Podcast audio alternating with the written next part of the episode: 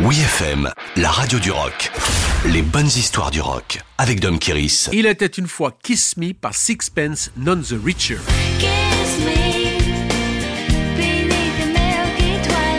À la fin des années 90, à peine sortis de la dépression du mouvement grunge, certains groupes reprennent goût à la romance au clair de lune aussi innocente que dans les 60s. On ne sera pas étonné de savoir que Sixpence None the Richards a évolué dans la béatification d'une communauté chrétienne au sud d'Austin, Texas. Le nom du groupe, un peu abscon, est tiré d'un livre de l'auteur britannique C.S. Lewis sur le christianisme. Ils étaient très jeunes quand le principal compositeur, Matt Slocum, 17 ans, est tombé en extase devant la voix limpide de Lake Nash, alors âgé de 13 ans.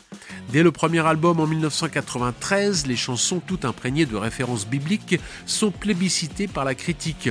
Sans doute un peu naïf, Sixpence None the Richards, confronté au business américain, rencontre de graves problèmes contractuels qui les obligent à devenir indépendants.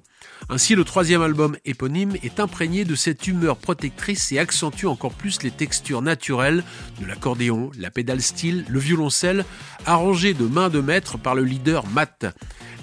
Ainsi réalisé comme un cocon pour la voix de Late Nash, arrive sur le bureau du grand producteur de l'époque, Bob Clearmountain.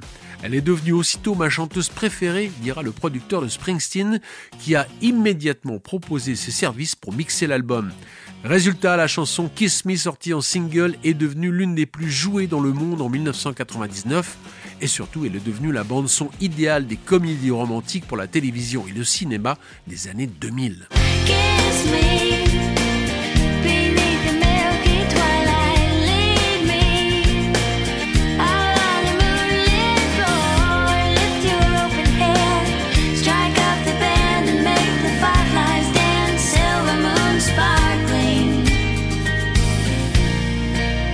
So kiss me